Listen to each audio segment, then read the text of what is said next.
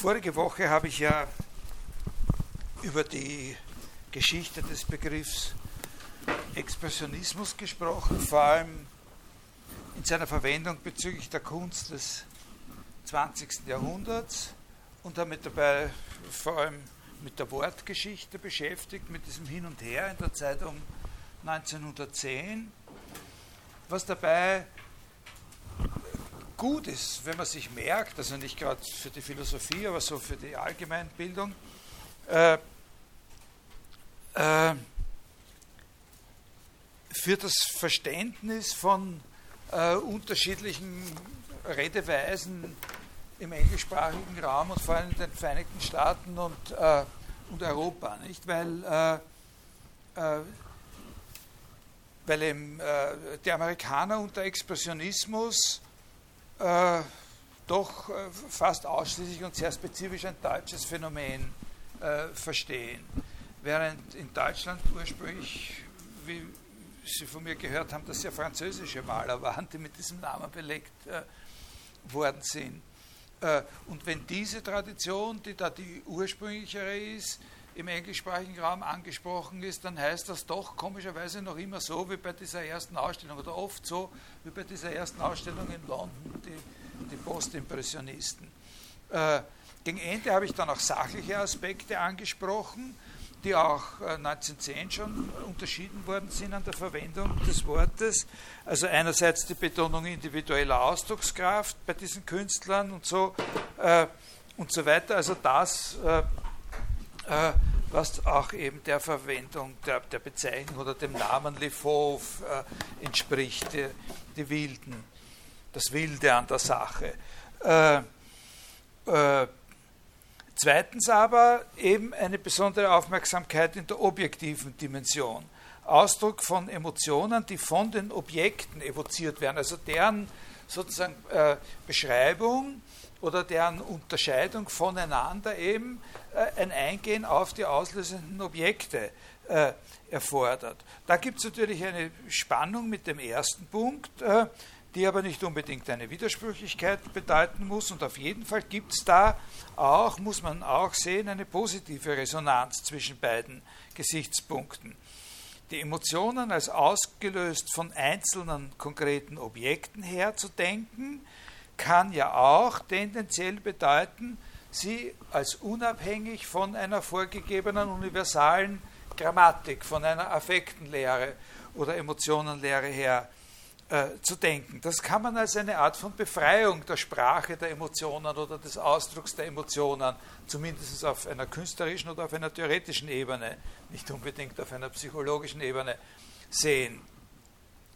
Die expressionistische Kunst, also möchte ich Ihnen vermitteln ein bisschen, ist nicht so sehr oder nicht nur eine, die dem Emotionalen den Vorzug gibt gegenüber dem repräsentativen oder dem regelhaft Darstellenden, äh, oder dem Vorbildlichen, äh, sondern in erster Linie eine Kunst, die ein anderes Verständnis von Emotion hat, die sozusagen zu dem, was Emotion ist, ein bisschen einen anderen Zugang hat, ein freieres Verständnis. Allerdings ist es bei allen intellektuellen oder ideengeschichtlich relevanten ähnlichen Befreiungsbewegungen ja so, das gilt also auch für die Wissenschaft und äh, für die Philosophie, dass dann immer ein Problem der Einheit auftaucht. Also wenn man so eine Grammatik preisgibt, äh, dann äh, entsteht immer ein Problem der Einheit. Gibt es keine Eingrenzung dafür in so einer Grammatik, was eine Emotion ist, äh, dann ist die Frage, woher und in welcher Weise ein affektiver Komplex, ein emotionaler Zustand seine Bestimmtheit hat. So wie es ja in der Musik auch zum, in der Musik ist das eigentlich am greifbarsten, in der Musikgeschichte. Äh, in dem Moment, wo, das ist natürlich nicht ein Moment, sondern das ist eine längere Entwicklung, aber in der Phase, wo das Tonartensystem außer Kraft äh, gesetzt wird oder immer weniger verbindlich wird, wird auch immer die Frage stärker und irgendwann dann auch wirklich gestellt, was denn dann überhaupt die Einheit eines Stücks Musik ausmacht. Also die Frage, des, äh, der Emanzipation vom von dem Dur-Moll-Tonartensystem ist ja nicht nur eine Frage sozusagen der Harmonielehre, sondern ist auch eine Frage der Formenlehre, weil ja der Wechsel der Tonart oder in einem Stück äh, ja auch etwas vorgibt für die Form. Also was ist überhaupt dann die Einheit, die abgrenzbare Einheit äh, eines Stückes Musik? Und da ist es musikgeschichtlich schon sehr interessant, dass man natürlich leicht sagen kann, klar, die Reihe bei Schönberg ist dann die Antwort drauf. Die Reihe gibt sozusagen äh, die, äh, die Einheit. Aber das ist nicht die einzige und vor allem nicht die erste Antwort. Es geht eben in dieser spätromantisch-expressionistischen Phase wirklich die Musikgeschichte auch in, in Europa und, und, auch bei Schönberg selbst durch eine Phase hindurch, in der echt fraglich ist, wo ist das eigentlich abgegrenzt? Äh, so ein, so ein Musikstück. Wodurch ist das abgegrenzt? Äh, ist es abgegrenzt durch irgendeinen thematischen Vorwurf? Also dann äh, in, in, diesem Grenzbereich zur sogenannten Programmmusik oder es, wenn wir ein bestimmtes Thema haben, gibt das dann vor, wo, wo die Sache ihre Grenzen hat. Na gut, die Moldau entspringt irgendwo und irgendwo ist wieder aus und so. Äh, aber, aber lässt sich das, wie lässt sich das verallgemeinern? Diese, äh, dieser Gedanke. Äh, diese Frage, was ist dann überhaupt sozusagen die Einheit, was macht die Einheit einer Emotion aus, einer, eines von mir aus auch komplexen, aber als Einheit komplexen emotionalen Zustandes, das ist natürlich eine Frage von atemberaubender Tiefgründigkeit. Äh, also das kann man so nicht äh, äh, nicht, aber Freud ist zum Beispiel, die, die, Theorie von Freud ist ja auch so eine, die, die eben eine, eine gesamte Grammatik sozusagen des Emotionalen außer Kraft setzt und auf einem neuen und eigentlich blank gelegten Grund wieder äh, frisch errichten möchte, eine, eine andere Struktur errichten möchte, von einem ganz anderen Gesichtspunkt her. Äh, also das kann man in dieser, dieser Breite nicht äh, ich, ich, hoffe, ich glaube, ich bin zuversichtlich, dass es sich ausgehen wird, dass ich in den Stunden im Jänner dann ein bisschen was äh, zu dieser Frage aus der Perspektive von Wittgenstein sagen werde, aus der, aus, äh, aus der Perspektive der Spätphilosophie Wittgensteins. Äh, aber für den Moment würde ich sagen, ist es äh, einfach und naheliegend, sich auf, darauf zu konzentrieren, ob wir bei den Künstlerinnen und, und bei den Theoretikern in dieser Zeit, im ersten Viertel des 20. Jahrhunderts selber etwas dazu finden. Und einen Hinweis habe ich schon zitiert, der in diese Richtung geht, aus, dieser, äh, aus diesem Vorwort von Desmond McCarthy zu der, äh, zu der Grafton Galleries äh, Ausstellung, äh, dass der Träger des Ausdrucks das ganze Bild ist. Nicht? Expressiveness of the whole painting oder so ähnlich, sagt er da. Nicht? Dass das ganze Bild der Träger des Ausdrucks ist, dass es um ja, Expressiveness of the whole design geht bei diesem Bild. Und dazu kann man sich eine Stelle anschauen, dazu habe ich immer interessant gefunden, eine Stelle aus einem kleinen Aufsatz von Henri Matisse, äh, der im Jahr 1908 publiziert worden ist, unter dem Titel Not d'un peintre, also Aufzeichnungen eines, eines Malers. Und das ist ein Versuch, äh, von Matisse sozusagen eine eigene Position äh, zu beschreiben, unabhängig vom Fauvismus. Also schon zu einer Zeit, wo er noch als Hauptexponent dieser Richtung der Fauve gehandelt worden ist, hat er versucht, sozusagen sowas, eine eigene Position äh, zu markieren, reflektierend. In diesem Text wird auch das Wort Expression sehr stark äh, verwendet. Und er sagt, die Expression steckt nicht in der Leidenschaft, die dann auf eine bestimmte Weise oder an einer bestimmten Stelle sozusagen sichtbar wird, sondern die Expression steckt dans toute la disposition de mon tableau, also in der ganzen, im ganzen Aufbau äh, des Bildes. Der Platz, den die Gegenstände dort einnehmen, die Leerstellen, die es um die Gegenstände herum gibt, die Proportionen, die da überhaupt äh, äh, äh, bestimmt werden, alles hat da seinen Anteil daran. Ja, also da sagt er, da sagt er schon programmatisch für sich selber das, was dieser Desmond McCarthy dann hervorhebt. Die, die Expression, die Emotion, die steckt nicht an einer bestimmten Stelle. Das ist nicht sozusagen eine einmalige Übersetzung der Leidenschaft in irgendein Zeichen, jetzt so und so, sondern das ist das ganze Bild, das, das, das der Ausdruck ist, in seiner Gesamtdisposition. Das müssen Sie jetzt natürlich, da sage ich jetzt ein bisschen was dazu, äh, weil das müssen wir natürlich vor allem auch im Kontrast jetzt verstehen. Was, was, was will er da nicht? Was ist der, äh, der Gegenpol? Die normale Weise der Darstellung äh, eines Gesichts oder eines Körpers in einer besonderen Haltung, das oder der eine Emotion zum Ausdruck bringt. Entsetzen oder Grausamkeit oder Barmherzigkeit. Wir haben das ganze Bild, da ist dieses und jenes der Fall. Und hier gibt es da diese Figur, dieses Gesicht mit diesem Ausdruck.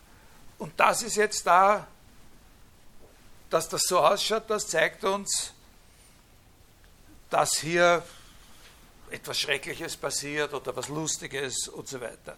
Wie man das macht, dass man ein Gesicht so malt oder einen Körper so malt, dass das Erschrecken oder Freude äh, oder Versonnenheit oder sonst was zum Ausdruck bringt, das lernt man in der Ausbildung einer akademischen Malerin.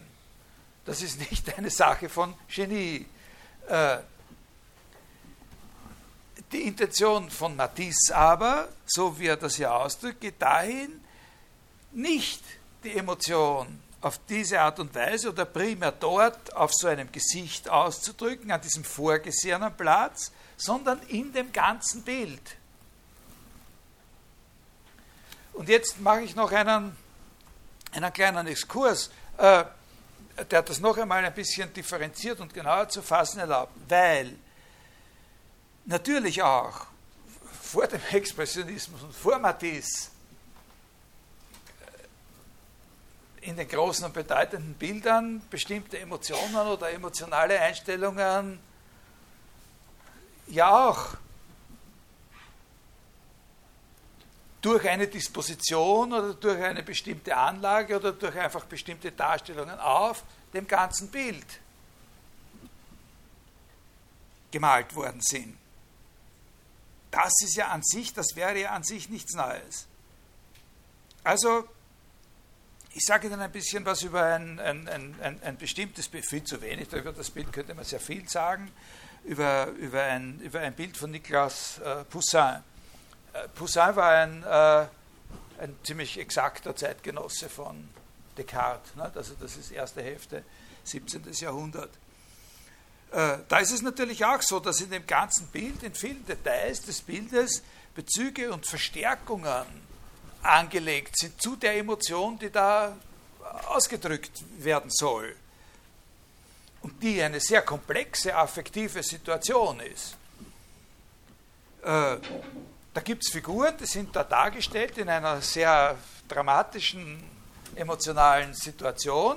Und es sind aber eigentlich nicht nur, oder wenn man sich das Bild als Ganzes anschaut, gar nicht so sehr diese Figuren, die das sind, sondern da trifft, da hat man das Gefühl, da trifft das schon auch zu, was Matisse will, dass da sozusagen in dem ganzen Bild diese, äh, diese Emotion äh, von dem ganzen Bild zum Ausdruck gebracht wird.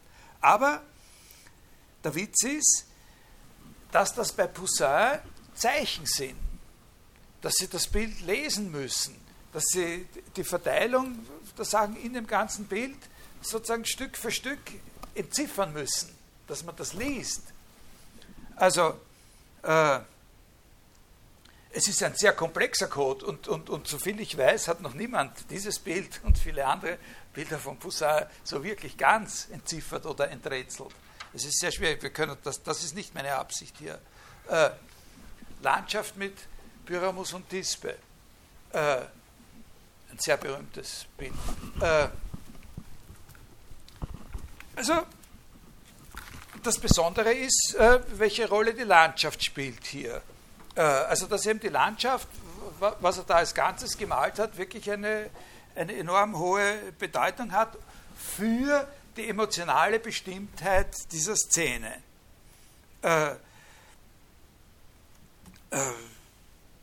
aber was eine Landschaft heißt, ist in dieser, was eine Landschaft ist, überhaupt ist, ist in dieser Zeit, erste Hälfte 17. Jahrhundert, äh, noch nicht bestimmt durch das, was irgendwelche Menschenaugen je erblickt haben in der Natur, sondern ist in dieser Zeit noch immer total bestimmt durch eine rhetorische Tradition, also durch die äh, Tradition der bukolischen Szene, die auch für die, äh, für die Malerei maßgeblich ist. Äh, also auf einer literarisch-rhetorischen Ebene ist festgelegt, welche Landschaft zu welcher Szene gehört. Man malt irgendwie so und so eine Szene und dann gibt es eine gewisse Auswahl, das muss nicht eins zu eins gleich fixiert sein, äh, von Szenen, die dazu passen. Bei Poussin ist das Besondere, was seine, seine Stellung auch äh, sehr wesentlich bestimmt in der, in, in, für, die, für, die, Kunstgeschichte, für die spätere, dass seine äh, Szenen non-Standard sind. Also seine Szenen spielen immer seine Szenerien, wenn es bei ihm Landschaften gibt, dann ist die Gestaltung dieser Landschaften immer noch ein bisschen was extra. Also nicht einfach der Standard, eins von den fünf Standardmodellen, die man sich da aussuchen kann, sondern es steckt immer noch was extra drinnen, was Pfiffiges, was er sich ausgedacht hat. Äh, aber es gibt noch immer eine absolute Priorität der Szene vor der Landschaft. Man kann diese Bilder auf keinen Fall kapieren, also man kann über diese Bilder nichts sagen, wenn man nicht von irgendwem erklärt bekommen hat oder sonst wie weiß, was die Szene eigentlich ist. Äh, auf einer mittleren Ebene sozusagen der Bildung oder des Kenntnisstandes kann man das manchmal durch den Titel äh, des Bildes. Also hier hilft einem der Titel äh, und man schaut dann halt nach, was das ist für eine Geschichte von Pyramus und Tisbe. Aber äh, es gibt auch welche, da, da, hilft einem der Titel nicht. Ja? Äh, also Priorität der Szene vor der Landschaft. Äh, der hat auch gesagt, also in der Natur fühlt er sich nicht wohl. Also er bleibt lieber drinnen. Ne? Also äh, also auf die Idee, eine, eine Staffelei draußen aufzustellen, um sowas zu malen, wäre der nie gekommen natürlich. Ne? Äh, es ist auch für die Kunst nicht interessant, was sich außerhalb des Ateliers abspielt. Äh, die Malerei ist die Darstellung menschlicher Handlungen. Das ist klar. Also die Malerei ist die Darstellung menschlicher Handlungen, einer Szene, die in der Mythologie äh, einen bestimmten Rang hat und äh, diese Landschaft, die, die man da sieht, oder in anderen Gemälden, die Landschaften, die, die er da malt, äh, die sind dem zugeordnet, primär durch eine rhetorische Tradition und er ist eben ein besonders interessanter, besonders wiffer, intelligenter und, äh, und herausfordernder. Äh, äh eine, eine, Challenge ist er eben, weil er da immer noch so seine kleinen Rätsel hineinpackt. Also das ist ein spätes Bild, 1651, Landschaft mit Pyramus und Dispe. Kennen Sie die Geschichte? Die zwei, weiß ich, äh, lieben sich, können aber nicht so recht zueinander. Ich weiß es nicht, aus was für Gründen. Romeo und Julia äh, Geschichte, wollen gemeinsam fliehen, verabreden sich außerhalb äh, der Stadt, machen sich aus, wir hauen ab und werden woanders glücklich. Heute Abend, 7 Uhr, draußen vor der Stadt. Äh, die Dispe wartet, Pyramus kommt zu spät. Äh, es taucht eine Löwin auf, die soeben ein Rind verspeist hat. Also da hinten kann man die Löwin noch. Ha, geht das? Ja, aber wo, wie? Ja, nur so, da. Ja? Man muss draufdrücken ganze Zeit. Da ist die Löwin, ja, dann noch zu sehen. Äh, also die hat ein, ein, ein, eine Kuh gefressen, äh, hat ein, äh, ein, blutiges Maul, äh, schaut furchterregend aus, die Dies befürchtet sich vor dieser Löwin äh, und rennt davon. Die Löwin, äh, und, und verliert ihren Schleier. Löwen interessiert sich für den Schleier, beschnuppert den Schleier, Schleier wird blutig. Löwen hat aber keinen Hunger mehr, setzt sich irgendwo hin, solange bis sie dann von denen da gestört wird und so. Äh, Dispe ist weg. Pyramus kommt, findet den blutigen Schleier. Schrecklich, nicht? Klar, was er für einen Schluss zieht. Löwen hat äh, äh, sich geirrt und statt der Kuh die Dispe äh, äh, gefressen. Er bringt sich um. Äh, Dispe denkt sich, jetzt ist die Löwin weg und der Pyramus muss endlich da sein, kommt aus ihrem Versteck heraus, findet den toten Pyramus. Äh, äh, jetzt wird nicht unbedingt gesagt, äh, ob sie glaubt, dass der jetzt von der Löwin angefallen Also tot ist er jedenfalls. Na, er hat sich mit seinem Dolch umgebracht, die bringt sich auch um. Also jetzt, was er da malt, das ist der Moment, wo sie wieder hervorkommt. Ne? Da kommt sie hervor, da findet sie den toten Pyramus der sich irrtümlich umgebracht hat und sie bringt sich jetzt im exponentiellen Irrtum auch um. Ne? Furchtbar, also schlimmer Ärger kann es eigentlich nicht sein. Und dem entspricht eben diese furchtbare Landschaft, nicht? Diese, dieses Gewitter, das Entsetzliche. Nicht? Darum hat er so eine, da, da sehr zu beachten, wie sich da die Bäume biegen im Wind, ja, hier, da vor allem, ja, und da, der Blitz, also, und da hervorn. Wahnsinn. Ne? Da.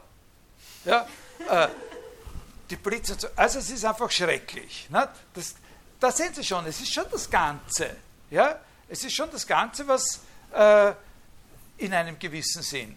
Aber äh, Sie kennen es natürlich überhaupt nicht, wenn Sie die Geschichte kennen, fangen Sie mit dem Ganzen nichts an. Nicht? Also man muss die Geschichte, man muss das sozusagen der Reihe nach. Man muss, man muss wissen, was das da ist. Nicht? So, und man, muss, man müsste auch noch eine ganze Menge andere Sachen äh, wissen und kennen. Also es gibt eine Funktion des landschaftlichen Hintergrunds für den, wie man sagen könnte, emotionalen Gesamthaushalt äh, dieses äh, Gemäldes. Aber das ist keine unmittelbare und ungebrochene Präsenz äh, einer Emotion, sondern eine sehr komplexe Angelegenheit, die man eben enträtseln muss. Während, äh, äh, während äh, ja, und ja, das Rätsel. Was ist das eigentliche Rätsel? Das berühmte Rätsel an der, an der ganzen Sache, was, also worüber alle nachdenken, die, die mit diesem Bild konfrontiert sind. Das ist eben die Tatsache, dass trotz dieses Wahnsinnsunwetters Sturm, äh, Sturm und, äh, und äh, fast schon umknickende Bäume der See absolut glatt ist, äh, ein absolut glatter Spiegel ist. Und, äh, und, und das zu verstehen, warum dieser, warum dieser See glatt ist, also warum sozusagen mitten in dem Bild die Emotion oder der Affekt, die Affektion, die das Ganze so stark zu vermitteln sucht, im Zentrum des Bildes sozusagen zerstört oder durchgestrichen ist. Ja? Das ist ja das eigentliche, äh, die eigentliche Herausforderung. Da gibt es eine ganz interessante äh, These, aber das kann man eben nur verstehen, auch wieder, wenn man in einer literarischen Tradition zu Hause ist. Man kann es nur verstehen, wenn überhaupt, und das ist ja fraglich, ob das der richtige Ansatz ist, aber man kann es nur verstehen, wenn man das deuten kann, was das ist, äh, hier dieses Gebäude. Das ist ein, äh, äh das soll eine Kirche sein. Ja? Äh, dieses Gebäude selbst spiegelt sich übrigens nicht äh, in einer erkennbaren Weise in dem Spiegel. Alles Mögliche spiegelt sich da in dem See, wenn man genau hinschaut, aber dieses Gebäude nicht. Das soll eine Kirche sein. Äh, und zwar ist das gemalt nach einem exakten, nach einem sehr exakten Vorbild äh, einer Kirche, eines, eines Kirchen- oder Kapellengebäudes von Andrea Palladio, also typischer sozusagen äh, neuzeitlicher Klassizismus. Und zwar ist das ein Entwurf für ein Kirchengebäude von Palladio auf der Basis der Standardvorstellungen eines Bacchus-Tempels. Also es ist sozusagen, es ist eine, es ist eine Kirche, die von ihrer ganzen äh, Anlage, von ihrem Design her ein Inbegriff sozusagen des Heidnischen eigentlich ist. Ne? Es soll eine christliche Kirche sein, die das typische Design, den Inbegriff sozusagen des losgelassenen wilden Heidentums äh, äh, zum Ausdruck bringt. Und man versteht, das ist zumindest die These von, von manchen Kunsthistorikern, man kann die Sache mit dem, mit, mit, mit dem ruhigen, spiegelglatten See äh, nur verstehen, wenn man den versteht als Repräsentation des sogenannten Bacchus-Spiegels. Da muss äh, da muss man wieder eine eigene Geschichte, eine eigene Tradition kennen, äh, dass im Antlitz des Bacchus, äh, im Antlitz des Bacchus sozusagen die ganze Welt und die ganze Weltgeschichte gesehen werden kann, weshalb, weshalb es nicht empfehlenswert ist, übrigens, wenn Sie dem Bacchus mal begegnen sollten, ihm ins Gesicht zu sehen, weil man da zu viele Sachen sieht, die man lieber nicht weiß.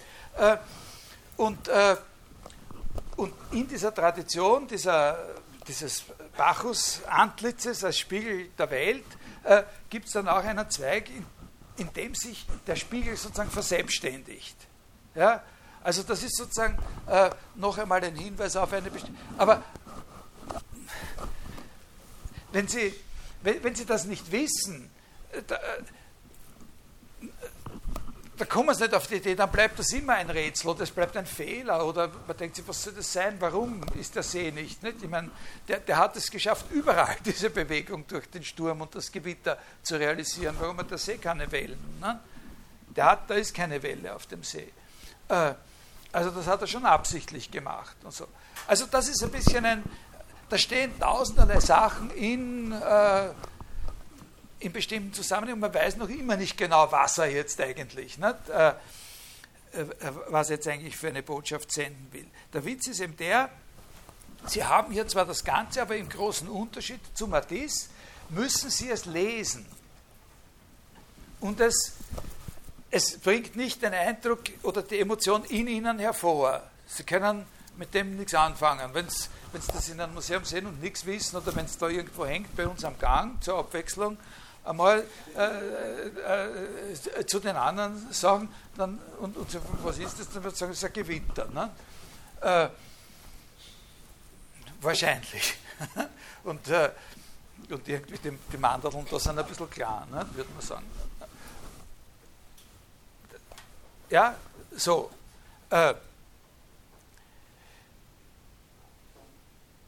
Jetzt äh, eine Stelle aus dem, aus dem Matisse-Aufsatz noch äh, wo man erkennen kann, dass äh, wie eben diese Idee von der Bestimmtheit des Ganzen auch gegen die konventionelle Kodierung der Emotionen. Ja, also wie diese Idee, wie das zusammenhängt, diese Idee, die Expressiveness of the Whole Design, äh, wie das zusammenhängt mit der Opposition gegen die vorgefertigten äh, fixen Codes. Der ist halt einer, aber, aber der spielt ja auch, der kann ja auch nur mit den Codes spielen, weil die Codes verbindlich sind. Matisse, wenn ich eine Herbstlandschaft malen will, dann versuche ich nicht, mir in Erinnerung zu rufen, welche Farben zu dieser Jahreszeit passen. Ich versuche nicht, mir das in Erinnerung zu rufen, sondern ich werde einzig und allein inspiriert von der Empfindung, die die Jahreszeit in mir erweckt. Die eisige Reinheit des blauen Himmels wird die Jahreszeit ebenso gut zum Ausdruck bringen wie irgendwelche Nuancen des Laubs. Also wie diese äh, braun-rot, gelb Töne halt. Er sagt, die Impressionisten haben auch schon in einer sehr revolutionären und fortschrittlichen Weise das Bild als Ganzheit thematisiert. Und sie haben ihren Namen zu Recht, insofern, als sie wirklich komplette, nicht gefilterte, aber komplette Eindrücke. Ja, das ist ein, ein wichtiger Punkt. Der, der, Impressionismus ist schon eine Kunst, die einen kompletten Eindruck äh, umsetzt, so quasi. Allerdings flüchtige, vergängliche Eindrücke. Eine Landschaft in der Art der Impressionisten wiedergegeben, stellt einen Augenblick in der Existenz dieser Landschaft dar. Ich selber, Matisse, ziehe es vor, auf dem essentiellen Charakter dessen, was ich darstelle, auf etwas, auf, auf dem Bleibenden, auf, dem, auf, einem, auf etwas Substanziellem zu insistieren. Nicht in dem Sinn Vergänglichen. Äh, und dabei, sagt er, ein bisschen an Charme und Frische zu verlieren, um eben an Stabilität zu gewinnen. Können Sie damit was anfangen ein bisschen? Ja, aber so. Immer wieder kommt er auf diesen Punkt. Ein, ein, ein Fall, den er extra diskutiert, ist Bewegung, die Wiedergabe von Bewegung. Da, ist, da sagt er, auch für die Plastik ist, äh, ist Bewegung ein Problem. Nicht? Bewegung tatsächlich ist auch für die dreidimensionale Plastik ein Problem wegen der Instabilität der Bewegung, unangemessen für das Medium des Steins. Äh, dass die Bewegung überhaupt und bei den Griechen mit einer solchen äh, enormen Eindrücklichkeit dargestellt werden kann, liegt nur daran, dass die Künstlerin oder der Künstler sich eben ein Bild von einem Ganzen der Bewegung, von einer Bewegungsfigur machen kann und dieses Bild, das die Künstlerin selbst von der Bewegung hat, also nicht die Bewegung zu fotografieren versucht oder draußen zu erhaschen versucht, die Bewegung nicht in ihrem Vorbeiziehen zu erhaschen versucht, sondern das Bild, das in ihm selbst oder in ihr selbst ausgelöst wird, dieses Bild äh, zu einer Figur verdichtet und aus dieser Figur, also aus dem Eindruck, den die Bewegung auf mich macht, die, die Statue bildet. Aber das ist nur ein Beispiel, das er, äh, das er verwendet. Also diese Intention auf etwas Stabiles, auf etwas sozusagen Wesentliches und nicht Flüchtiges, auf etwas Bleibendes und nicht Flüchtiges. Also Impressionismus ist auch schon ein ganz wesentlicher Schritt, ist eine ganz wesentliche Revolution in der Malerei, weil wir da eine neue Art von Ganzheit äh, des Bildes haben. Aber die Ganzheit eines flüchtigen Eindrucks. Und er möchte sozusagen einen Schritt weiter und möchte sozusagen eine stabile Ganzheit, objektiv stabile Ganzheit haben, die sozusagen der Einheit der komplexen Emotionen entspricht. Das ist sozusagen das objektive Korrelat einer komplexen, aber als Einheit erfahrbaren Emotion. Herbst, von mir aus, ist ein blödes Beispiel. Aber Herbst wäre so ein Objekt. Äh, ganz interessant in dem Zusammenhang, dass Matisse immer wieder sagt, äh, wichtig ist ihm bei äh, eine wichtige, eine besonders wichtige emotionale Färbung für vieles, die für ihn immer wieder eine Rolle spielt, ist der Gleichmut. Ja, also nicht das Aufgeregte, sondern das, das, das Gleichmütige. Die Ruhe. Das markiert für ihn sozusagen, Ruhe markiert für ihn sozusagen diese mögliche Ablösbarkeit oder das Überdauern des, äh, des Moments, des das, wie das Dargestellte eben den Moment äh, überdauert. Also Bild als expressive Ganzheit, wenn, wenn ich das nochmal zusammenfassen soll, am besten kriegt man es heraus mit dem Gegensatz gegen das Narrative, wie wir es äh, hier haben. Also hier ist Narration komplexe, pfiffige, rätselhafte, aber doch Narration. Ohne Erzählung äh, können es nicht erfassen, ohne in die Dimension der Erzählung einzutreten, können es nicht erfassen, was hier, was hier los ist. Äh, da ist das Bild ein Komplex mit verschiedenen Teilen, von denen jeder seine Bedeutung trägt und natürlich auch emotionale Bedeutung trägt, die, die Haltung der Dings, das ist ja standardisiert, das können, das können die Kunsthistoriker, können Ihnen, weiß ich, wie viele, wie viele Bilder da, da vorführen, wo sie genau diese Haltung in, verschiedenen, in verschiedensten anderen äh, äh, Zusammenhängen, Marienabbildungen, weiß der Teufel was alles sehen. Äh, das hat einen bestimmten emotionalen Wert, genau diese Geste. Und eine andere Geste oder eine andere Sache hat einen anderen Wert.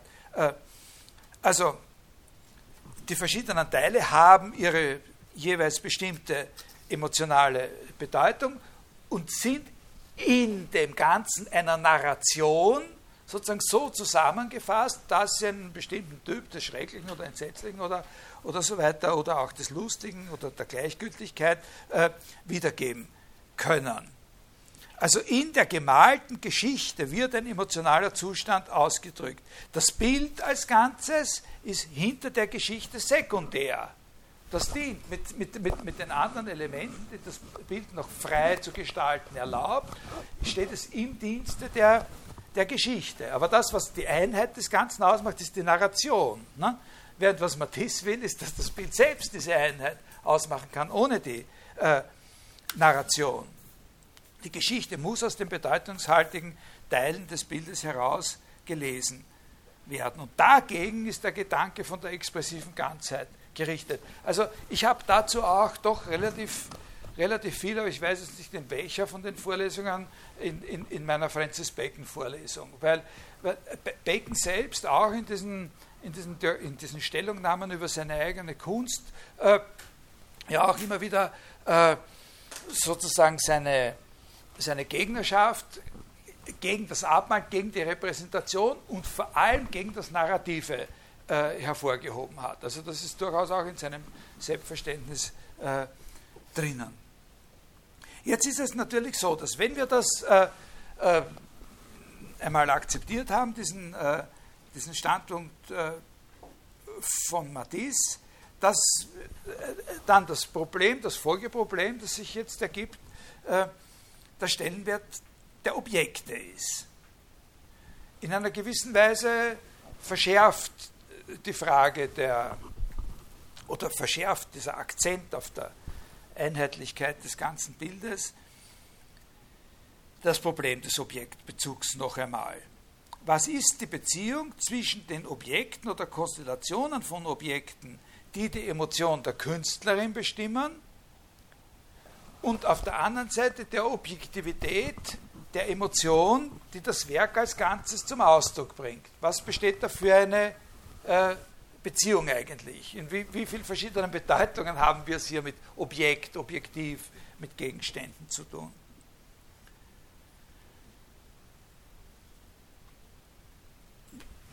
Eine ganz normal, eine, eine, eine, eine ganz primitive und banale Sache, die aber für den Maler, wenn er sich das einmal fragt, sicher sehr schnell sich stellt, ist die nach der Objektivität der ganz gewöhnlichen Gebrauchsdinge. Äh, sozusagen, irgendwas muss man ja malen. Äh, also, irgendwas ist es ja, was man malt. Und Sie sehen ja auch äh, in der Entwicklung der äh, schon viele Jahrzehnte vorher, vom frühen 19.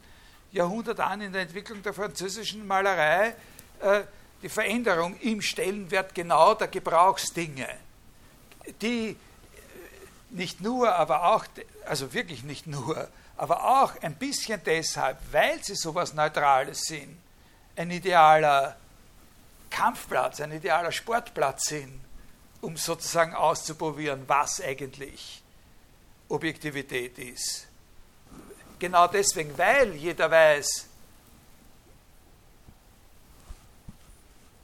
was ein Kaffeeheferl ist oder ein Apfel oder eine Obstschale. Nicht? Genau deswegen ist dort so viel möglich, weil man sich über das keine Gedanken mehr machen braucht. So wie es. Äh, äh, bitte? Ja, aber auch schon bei Chardin viel früher. Nicht? Also in, in, äh, im, im, im Spätrokoko. Äh, also äh, genauso wie es eben äh, ein ganz wesentlicher Punkt für das Verständnis des Bolero von Maurice Ravel ist, dass das eine absolut banale, leierhafte Melodie ist. Und gerade deswegen, weil die so was Leierndes ist, ein Gassenhauer ist, so was völlig trivial ist, was sich kein Mensch extra einfallen lassen muss. Genau deswegen kann mit dieser Melodie so etwas Ungeheures gemacht. Man kann alles andere, was man überhaupt verändern kann, verändert werden im Laufe dieses Musikstücks. Ne?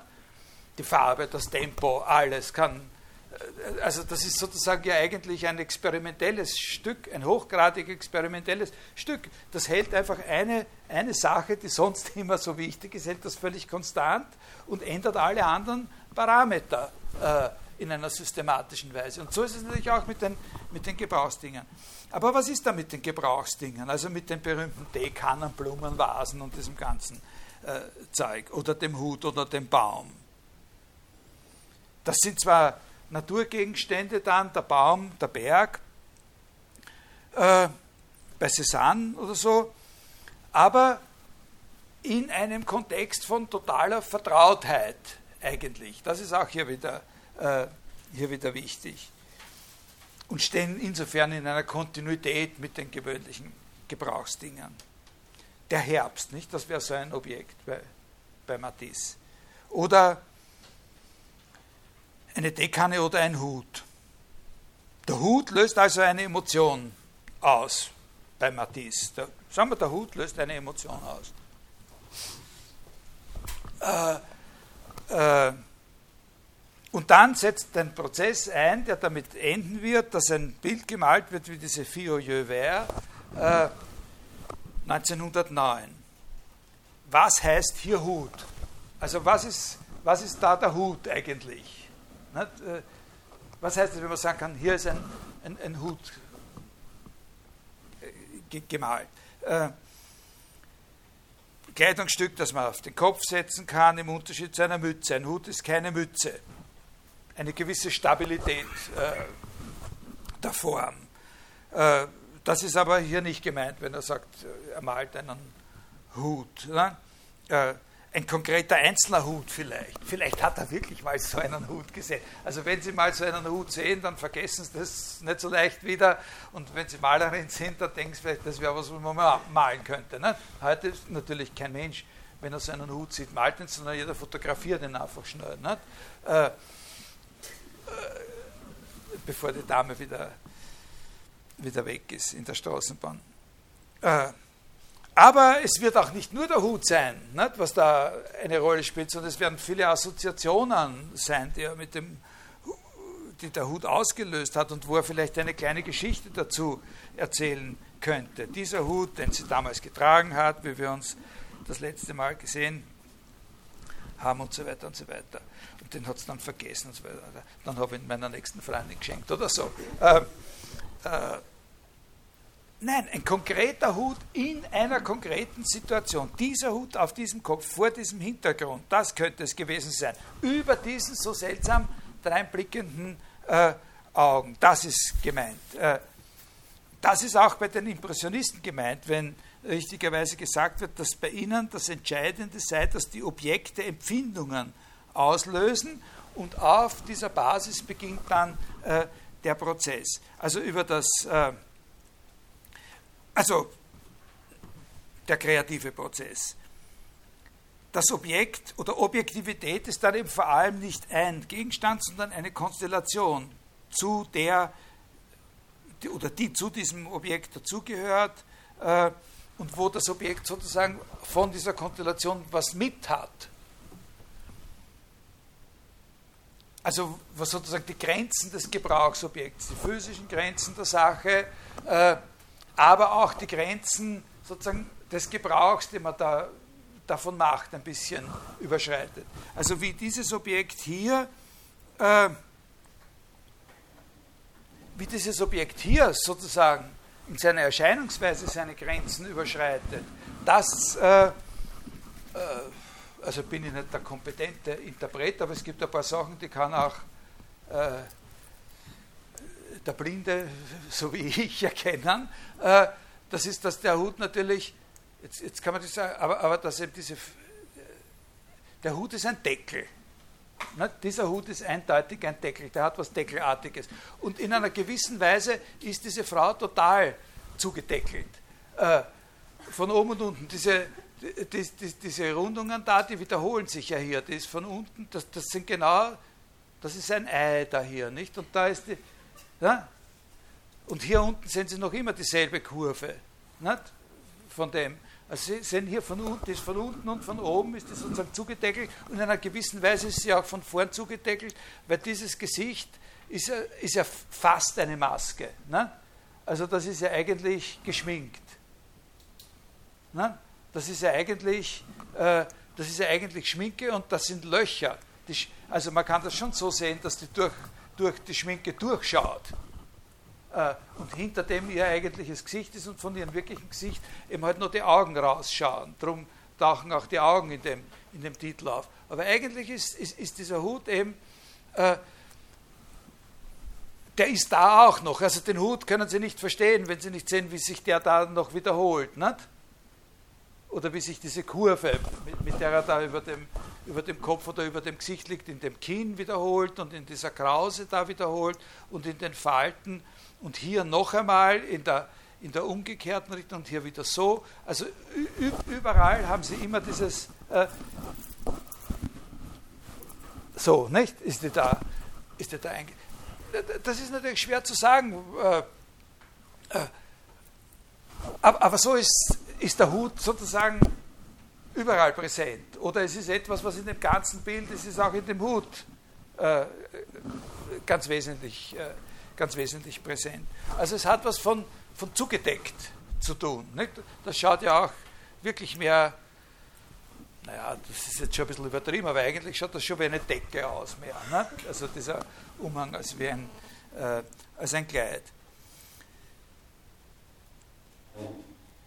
Also da kommen jetzt natürlich, das stecken natürlich jetzt noch tausenderlei, äh, noch tausenderlei andere Sachen drinnen. Aber dasjenige, was hier ausgedrückt wird und wovon der Hut sozusagen wirklich was ganz was Entscheidendes ist, ja, das ist eben nicht er allein, sondern das ist wirklich dieses Ganze, wie, wie, wie das da äh, äh, eine bestimmte Emotion, der wir ja keinen Namen geben können. Nicht? Wir können diese Sache nicht so recht einen, einen Namen geben. Also, dass das Bild einen Namen hat mit den Dings, das weist uns äh, auf die besondere Bedeutung dieser, dieser Augen hin, aber das kann auch ein, ein, ein, ein, ein Zufall sein. Ne? Äh, was hier das Wesen ist oder das Wesentliche, was da, kann man schlecht sagen. Aber es ist ganz klar, dass da eine, äh, ein bisschen was von dem gesehen werden kann oder erfahren werden kann, was er da meint mit diesem ganzen, äh, ganzen Bild. Und man kann es hier meines Erachtens vor allem eben auch an der Entgrenzung von dem, von dem Hut sehen.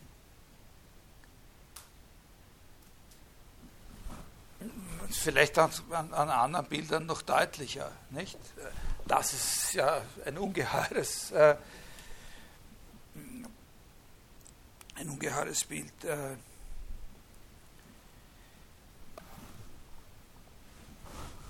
die Nackte mit einer weißen, mit einem weißen Tuch, Nackte mit einem weißen Tuch, auch 1909. Äh, und, und, und das vergleichen, also was er meint mit Ruhe und Objektivität, und das vergleichen mit einem Bild vier oder fünf Jahre früher. Äh, also will nicht sagen, dass das jetzt äh, an sich schon völlig klar macht, einen Fortschritt oder eine Veränderung. Aber wenn man jetzt dann sieht, äh, wenn man dann zum Beispiel, äh, zum Beispiel diese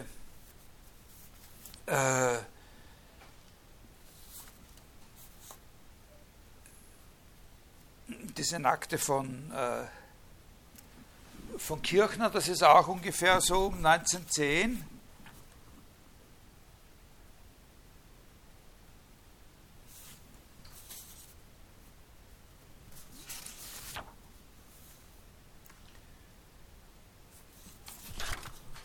Ich suche da jetzt, ob ich mir da, dazu noch was aufgeschrieben habe.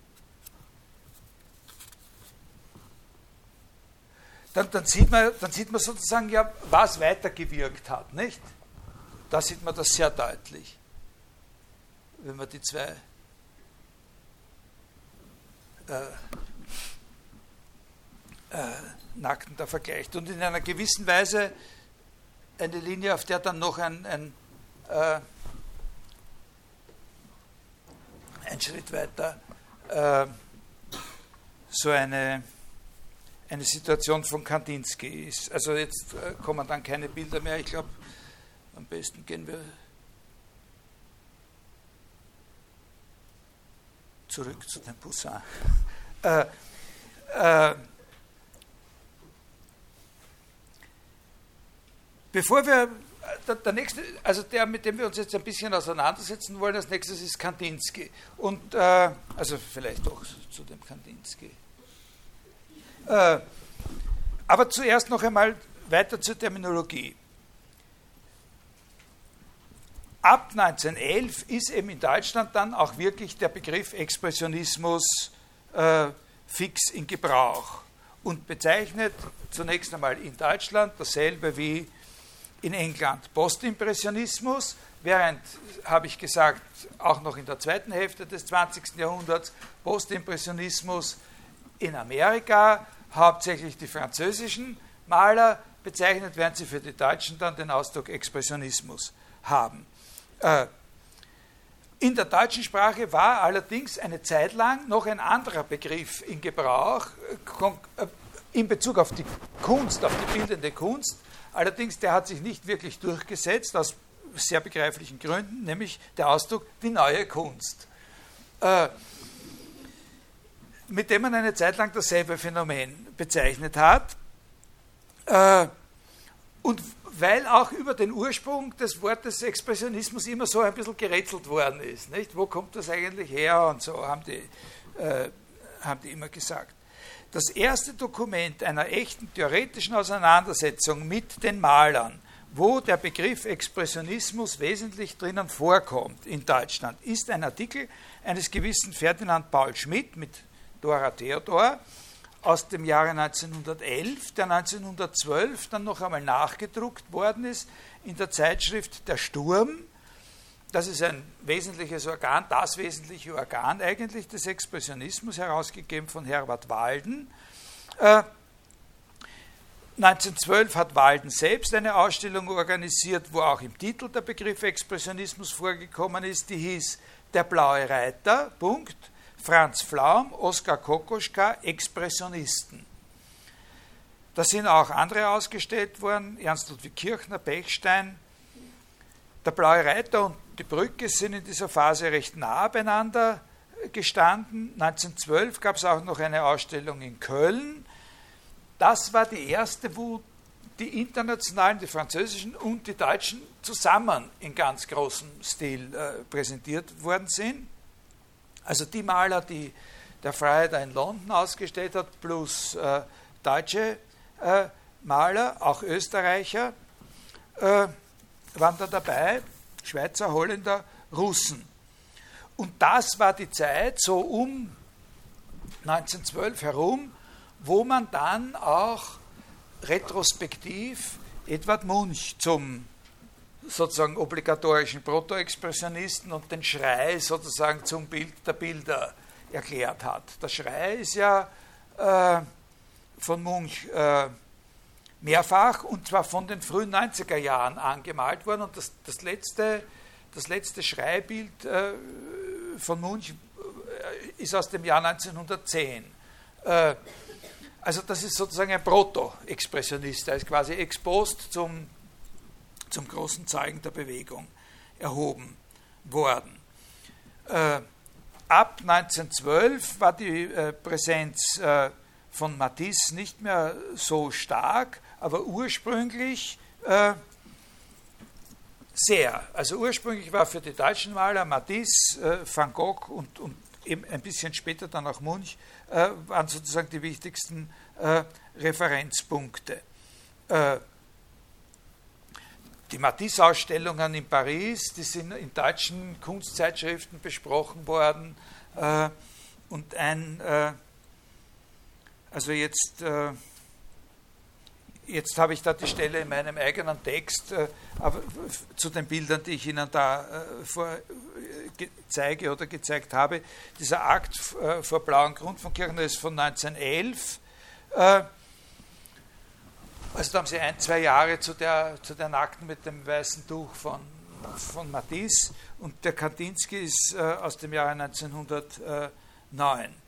Kandinsky hat von 1906 an Matisse-Ausstellungen besucht, in, in, Paris gesehen und sich sehr intensiv mit, äh, mit Matisse auseinandergesetzt. Äh, es gibt auch eine Erwähnung von Matisse in dem Buch über das Geistige in der Kunst. Cézanne, Matisse und Picasso sind dort die großen Heroes für, äh, für Kandinsky. Die weitere Geschichte, Ausprägung des Expressionismus in Deutschland ist natürlich dann hauptsächlich geprägt durch äh, den Kriegsbeginn. Und, äh, äh, und über die Tatsache hinaus, dass da der Krieg begonnen hat, äh, war es natürlich sehr, sehr wesentlich, dass es ein Krieg gegen Frankreich gewesen ist. Das hat natürlich für die Kunstszene, für diesen ganzen Komplex schon eine gewaltige äh, Rolle ges gespielt. Äh, dass ab 1914 vor allem in deutschsprachigen Publikationen sehr viel mehr als davor der Expressionismus als eine deutsche Sache verhandelt worden ist. Also da wurde dann schon sehr viel weniger Wert darauf gelegt, diese Ursprünge bei den französischen Malern jeweils äh, äh, zu zitieren oder nachzuerzählen, sondern da hat man dann schon äh, versucht, was echt Germanisches äh, äh, draus zu machen oder daran zu empfinden. Äh, eine entscheidende Sache, was man sich vielleicht merken kann in dieser Hinsicht, ist das 1914 erschienene Buch von Paul Fechter, geschrieben, wie man ihn spricht, der Expressionismus. Also da wird es eigentlich ganz intelligent so dargestellt, dass primär es sich um eine Kunstrichtung handelt, die in Frankreich entstanden ist und dann Europa erfasst hat und eine spezifisch äh, deutsche Ausprägung gefunden hat. Ein Aufschrei gegen den Materialismus der modernen Welt heißt dort auch schon, gegen die Äußerlichkeitsgläubigen. Konnte nur entstehen, letztlich eigentlich nur entstehen oder nur Kraft gewinnen aus einem uralten metaphysischen Bedürfnis des Germanentums. Ah, der Expressionismus baut auf einer Mystik des Herzens, was die Franzosen inzwischen machen, der Kubismus baut auf einer Mystik des Kopfes. Ne? So sagt er das. Ne? Die, die, haben zwar angefangen damit, aber richtig was daraus gemacht haben wir, weil wir wissen, dass es um die Mystik des Herzens geht. Die machen inzwischen schon was anderes, was nicht mehr so ganz so gut ist. Das heißt Kubismus und ist mehr so kopflastig. Eine Kostprobe noch einmal aus dem Jahr 1916, Hermann Bahr, über dessen Rezeption des Expressionismus ich selber auch einmal etwas geschrieben habe. Aber Gott sei Dank wieder vergessen, was das war. Aber paar ist gut, ja. Zitat: Der Mensch schreit nach seiner Seele. Die ganze Zeit wird ein einziger Notschrei.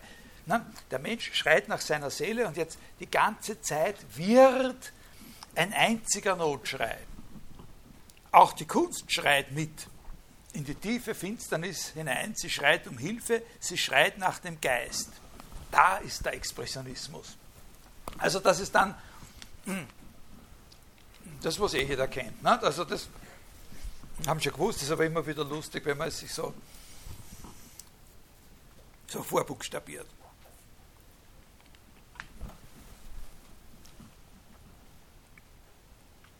Kandinsky über das Geistige in der Kunst. Wann ist das zum ersten Mal erschienen? Hm, also elf oder zwölf oder so. Das ist jetzt ein schwerer Fehler.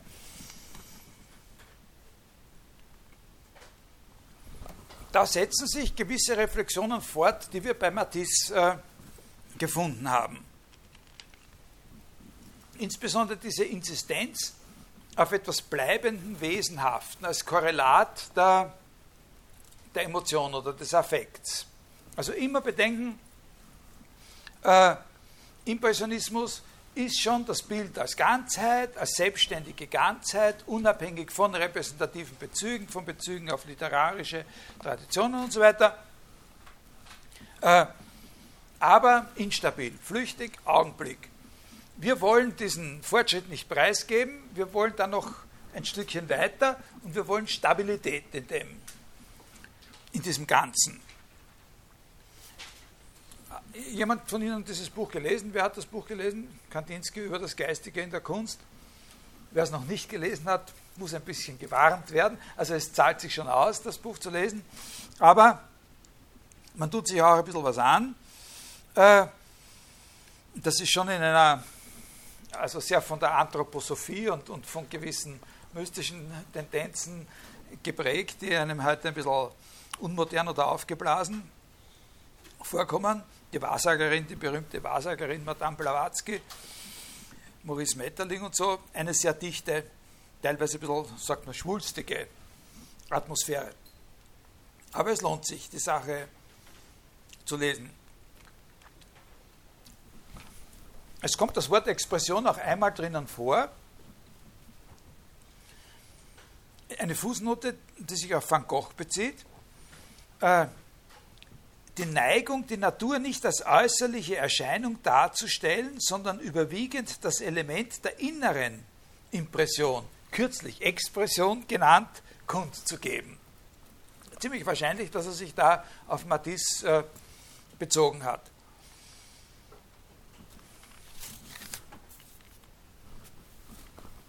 Ein interessanter Punkt zum Beispiel, wo, wo, wo Sie sehen können, dass mit dem, was ich Ihnen da erzählt habe, über diese Sache mit dem äh, Befreiung der Emotionen von einer vorgegebenen Grammatik, von, einer, von einem vorgegebenen System oder so. Gröbere Gefühle wie Angst, Freude, Trauer und so weiter, welche auch zu dieser Versuchungsperiode als Inhalte der Kunst dienen könnten, werden aber den Künstler wenig anziehen. Er wird suchen, feinere Gefühle, die jetzt namenlos sind, zu erwecken. Ja, das, ist ein, das ist der Punkt. Feinere Gefühle, die jetzt namenlos sind, komplexer, eben von ganz bestimmten Konstellationen ausgelöst. Er lebt selbst ein kompliziertes, verhältnismäßig feines Leben. Und das aus ihm entsprungene Werk wird unbedingt dem Zuschauer, welcher dazu fähig ist, feinere Emotionen verursachen, die mit unseren Worten nicht zu fassen sind. Ja? Also, das sind schon die wesentlichen, wesentlichen Motive. Ausdruck in einer kreativen Hinsicht. Emanzipation von einer vorgegebenen Systematik der Emotionen, von einem System, wo Emotionen zusammengesetzt aus Grundemotionen verstanden werden, sondern überraschen lassen. Feineres Leben, Reaktion auf äh, einen ganz bestimmten Sonnenuntergang.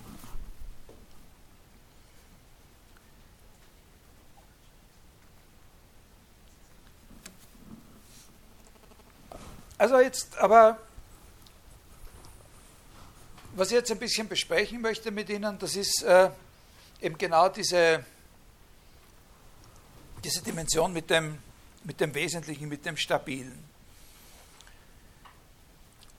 Das ist etwas, was wir bei Matisse so angesprochen gefunden haben, so nebenher. Und bei Kandinsky richtet sich sozusagen seine Aufmerksamkeit direkt auf diese Sache.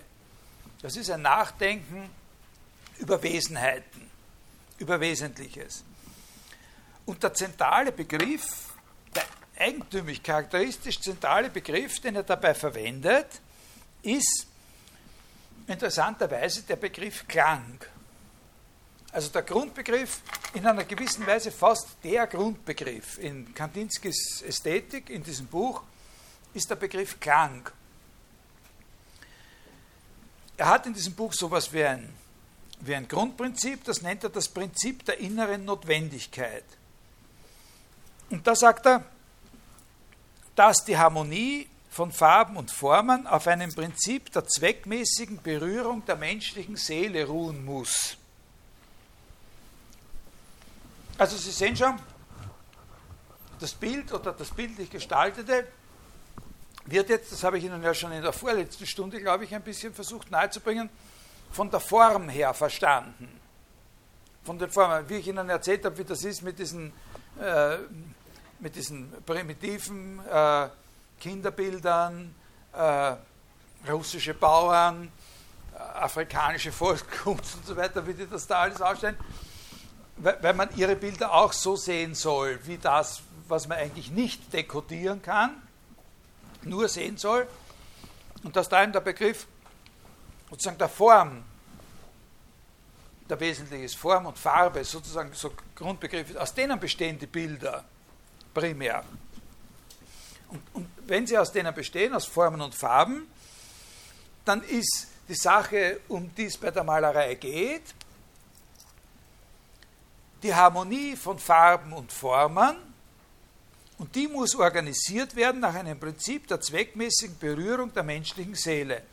Das müssen Sie verstehen als Kontrastprogramm zu dem Programm der Narration einer Geschichte wie der von Pyramus und Tispe. Das ist das, was er dagegen hat. Was wir in dem Bild wollen, ist nicht eine möglichst eindrucksvolle oder möglichst pfiffige oder möglichst raffinierte Evokation der Emotionen, die in dieser Geschichte eingepackt sind, sondern was wir wollen, sind Emotionen, die direkt zum Ausdruck kommen in der Harmonie oder aufgrund der Harmonie von Formen und Farben. Das ist, der Kontra das, ist das Gegenprogramm. Ne?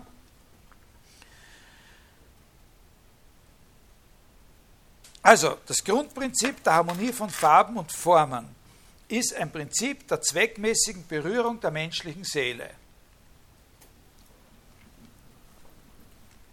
Wir brauchen nicht wissen, was das furchtbare, die furchtbaren Irrtümer sind, die sich da seitens der Löwin, der Tispe, des Pyramus da sozusagen aufeinander getürmt haben, damit unsere Seele berührt wird.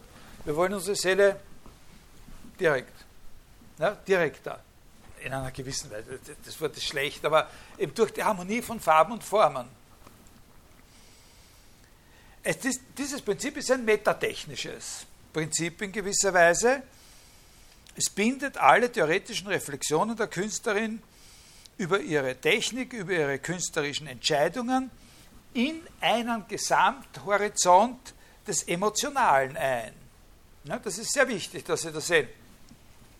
Das Grundprinzip, äh, Prinzip der Berührung, der effektiven möglichst effektiven Berührung der menschlichen Seele. Das ist das Grundprinzip und dem ist alles andere untergeordnet. Das heißt, der Rahmen ist sozusagen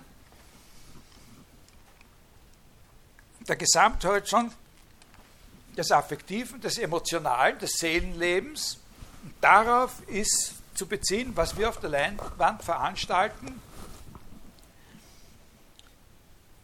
in der Abstimmung von Farben und Formen. Also,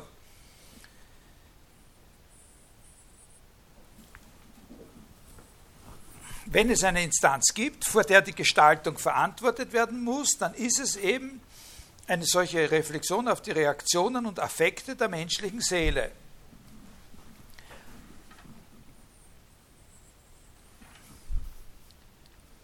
Das Prinzip der zweckmäßigen Berührung der menschlichen Seele, das war schon einmal oder das war in der Geschichte der Philosophie einmal das Grundprinzip von was anderem als von der Malerei, nämlich wovon? Und bei wem? Muss jeder wissen, Geschichte der Philosophie 1, antike Philosophie. Die Sinneseindrücke, Abdrücke in der Seele hinterlassen? Mm, nein, nein, das, das Grundprinzip auch einer Kunst eigentlich. Ne? In einem Drama von Aristoteles. Ja, auch. Aber interessanterweise bei Plato das Grundprinzip der Rhetorik. Na, das Gegenteil eigentlich. Also sozusagen der Rhetorik bei, bei, bei Plato im Phaidon, was ist Rhetorik? Was ist die Redekunst? Die Redekunst ist die Kunst, durch die Rede die Seele des anderen planmäßig zu berühren und zu beeinflussen durch das, was man sagt. Äh, also man kann sagen, diese Reflexion, Selbstreflexion der expressionistischen Kunst, die entwendet sozusagen dem Gegner, dem Hauptgegner, der Rhetorik, ja, sozusagen seine, seine Definition, nimmt ihm das weg und sagt, nein, nein, nicht die Rede. Farben und Formen. Ja? Das ist ein sehr wichtiger Punkt. Äh, auf den kommen wir klarerweise noch einmal, wenn wir eine kleine Nebenbemerkung riskieren zu der Dichtung. Was ist dann eigentlich mit der Dichtung, die es ja mit der Sprache zu tun hat? Das ist eine sehr interessante Angelegenheit. Ja? Aber das würde ja eigentlich heißen, dass die Rahmenbedingungen der Betrachter sind. Der Betrachter des Bildes. Ja, in einer gewissen Weise schon. Die Seele des Betrachters. Ne? die Seele des Betrachters. Es geht, es geht darum, die Seele des Betrachters zu berühren. Nicht? Jetzt ist natürlich die Frage bei dem Betrachter, Äh, ich, der kann natürlich die Seele des Betrachters nicht berühren, wenn er nicht vorher in seiner eigenen Seele sozusagen Zugang zu diesen Wesenheiten gefunden hat, deren Konfiguration auf der Leinwand sozusagen dann die Seele des Betrachters äh, berührt. Und der andere wichtige Punkt, finde ich sehr nützlich, sich da immer wieder daran zu erinnern, dieser Gedanke von Richard Wollheim, dass wenn man sagt, der Betrachter, man einen idealisierten oder einen idealisierenden Betrachter im Auge haben muss. Also das wird nicht daran getestet, dass man sagt, was empfinden Sie jetzt eigentlich da und was empfinden Sie und dann zählen wir das zusammen und dann sagen wir im Schnitt empfinden wir oder so. Äh, das ist jetzt sehr üblich. Ganze, ganze Wissenschaften werden daraufhin umgekrempelt, dass nur mehr diese Fragen gestellt werden zum Beispiel die Germanistik, also die Literaturtheorie, äh, dass eigentlich nur mehr so kleine Gedichtfetzen vorgelesen werden, die Leute gefragt werden, was dabei empfinden und dann rechnen wir aus, was im Durchschnitt empfunden wird. Aber äh, dieser Gedanke mit dem idealisierten, mit dem kontrafaktisch idealisierten Betrachter, das ist schon richtig, natürlich, den muss der, muss der im Auge haben.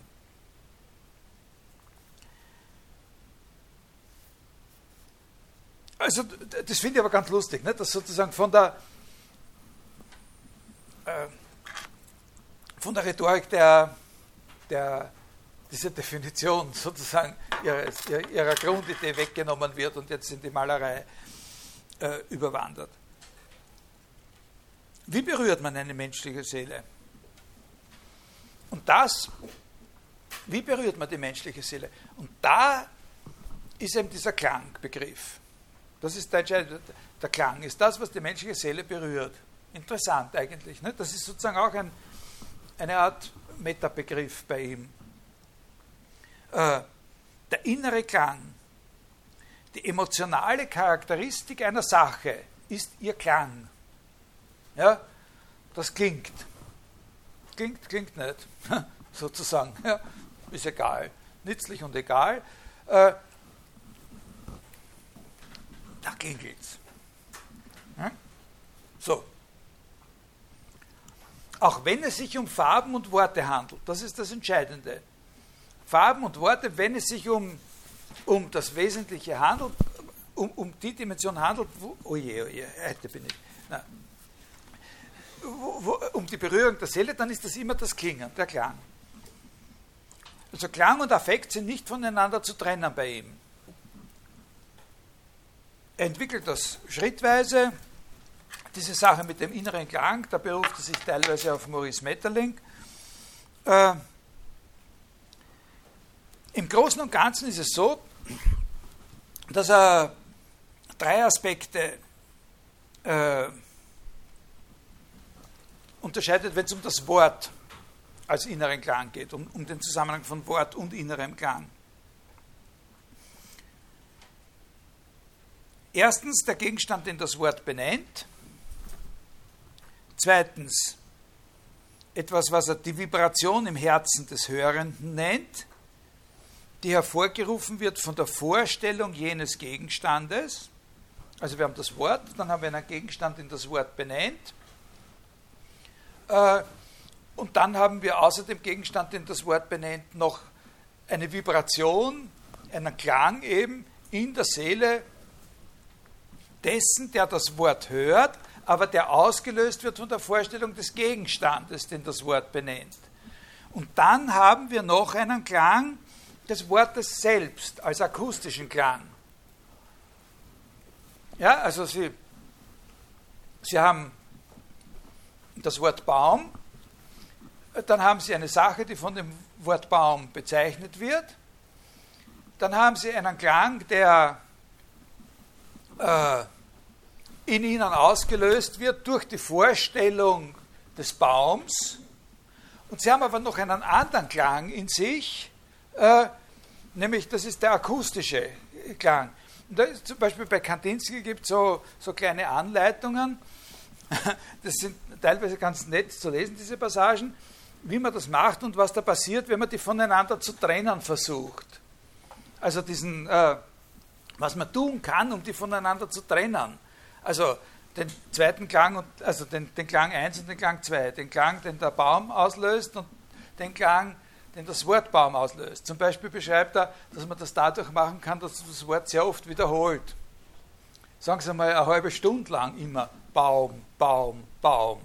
Dann wird sich das schon sehr verändern. Ne? Also dann, dann, dann denken sie unter Umständen gar nicht mehr, mehr an einen Baum, aber dann hat dieser Klang, der akustische Klang, der, der erfüllt sich selber mit etwas, äh, äh, mit etwas Neuem, der kriegt eine neue Qualität. Äh,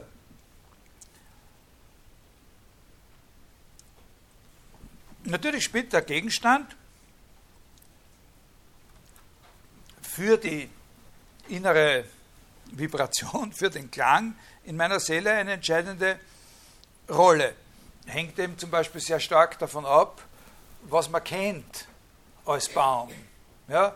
Also wenn man zum Beispiel äh, noch nie einen gesehen hat, der größer ist als so, dann ist das schon ganz was anderes als für die meisten von uns, die in Rossigers Waldheim hat, äh, waren oder aufgewachsen sind. Ne? Das ist ganz was, äh, was anderes. Das hängt schon davon ab, was man wirklich äh, was man wirklich kennt oder, oder gesehen hat. Äh, aber das ist nicht der einzige Faktor und nicht das ganze Potenzial, den das Wort hat. Man kann eben zum Beispiel durch geschickte Verwendung des Wortes, durch Herstellung von besonderen Kontexten mit dem Wort,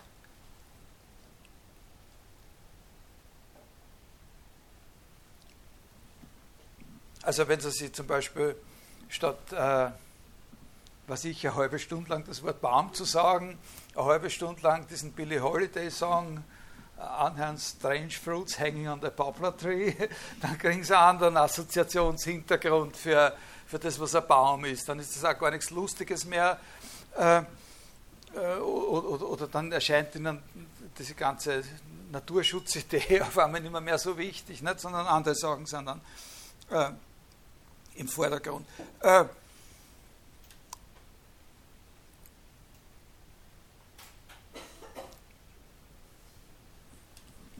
Aber wichtig, äh,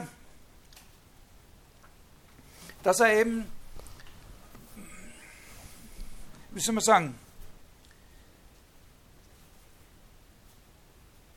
ein, ein gewohntes, einfaches, gewöhnlich, ein, ein gewöhnliches, simples Wort wie Baum kann in richtig gefühlter Anwendung, das ist jetzt ein Zitat, die Atmosphäre von Trostlosigkeit, Verzweiflung und so weiter verbreiten. Und in einem anderen Kontext richtig verwendet, äh, kann es Heiterkeit verbreiten.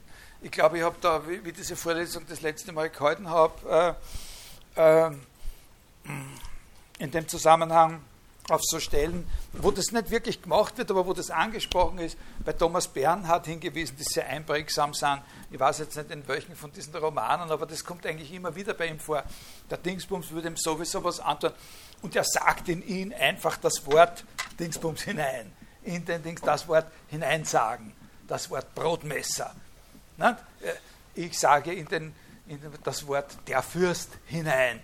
Und jetzt schon in der Absicht, was das in dem Furchtbares anrichten wird, das Wort Fürst, in dieser, in dieser Situation geäußert oder das Wort Brotmesser diesem Menschen gegenüber geäußert wird, den in die absolute Verzweiflung treiben. Nur einmal, ganz blitzschnell, während man in der Kronenzeitung umblättert, schnell das Wort Brotmesser.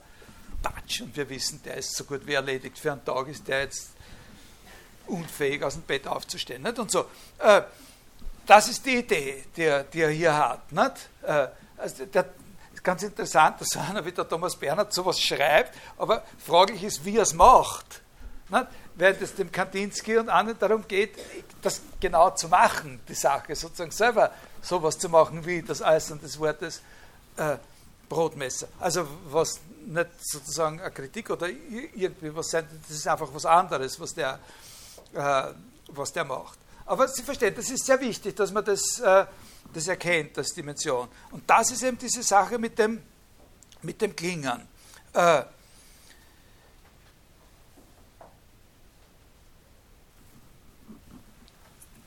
das sind für ihn die verschiedenen Künste völlig äh, gleichrangig. Da sind diese Grenzen zwischen den verschiedenen Künsten für ihn ganz egal. Also dieses Prinzip und dieser Begriff Klang, das hat überall sozusagen die gleiche, die gleiche Anwendung. Und da bringt er auch Beispiele, gerade und drüben, durcheinander, auch aus der Musik, nicht nur aus der Dichtung äh, und aus der Malerei, sondern Wagner, Debussy, Schönberg sind da seine, äh, seine Kronzeugen.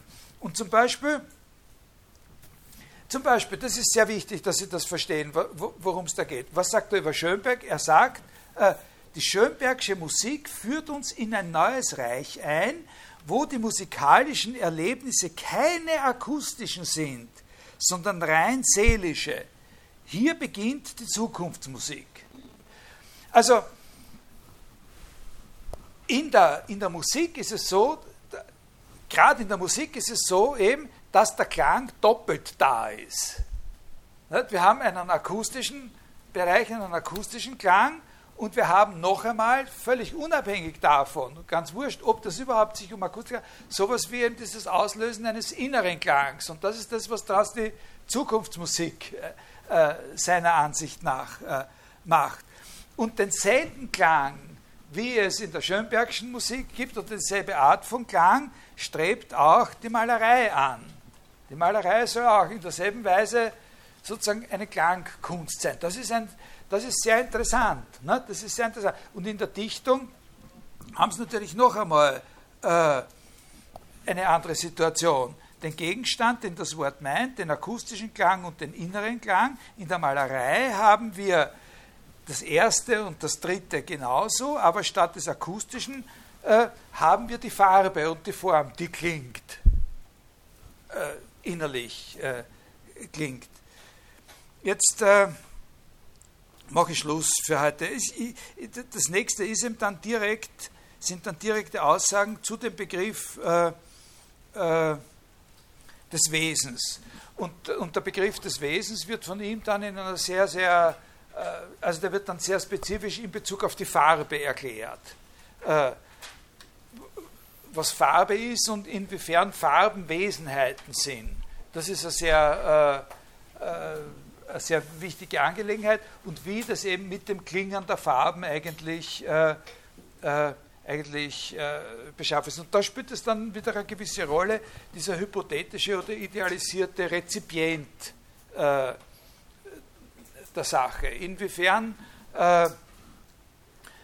wie soll man sagen, in unserer alltäglichen ästhetischen Erfahrung äh, sowas wie die Farben und die Formen überhaupt noch einen Klang auslösen. Also da geht es um äh, um, um diese Spannung zwischen Gewohnheit und äh, äh, zwischen Gewohnheit äh, und Gebrauch der Dinge auf der einen Seite und auf der anderen Seite sozusagen der verborgenen oder der intrinsischen emotionalen Valeurs, die die Dinge oder die Farben und die Formen eigentlich, äh, eigentlich haben. Also das muss ich bis zur nächsten Stunde noch, äh, äh, noch, äh, aufschieben und äh, das ist dann die letzte vor, äh, vor Weihnachten und ich glaube nach den Weihnachtsferien haben wir dann noch zwei oder drei, ich, ich glaube drei Stunden haben wir noch. Also da kann ich dann schon noch ein bisschen was unterbringen, was auch wieder äh, Philosophie, also philosophische Texte sein werden. Aber ein bisschen noch zu dem Kandinsky.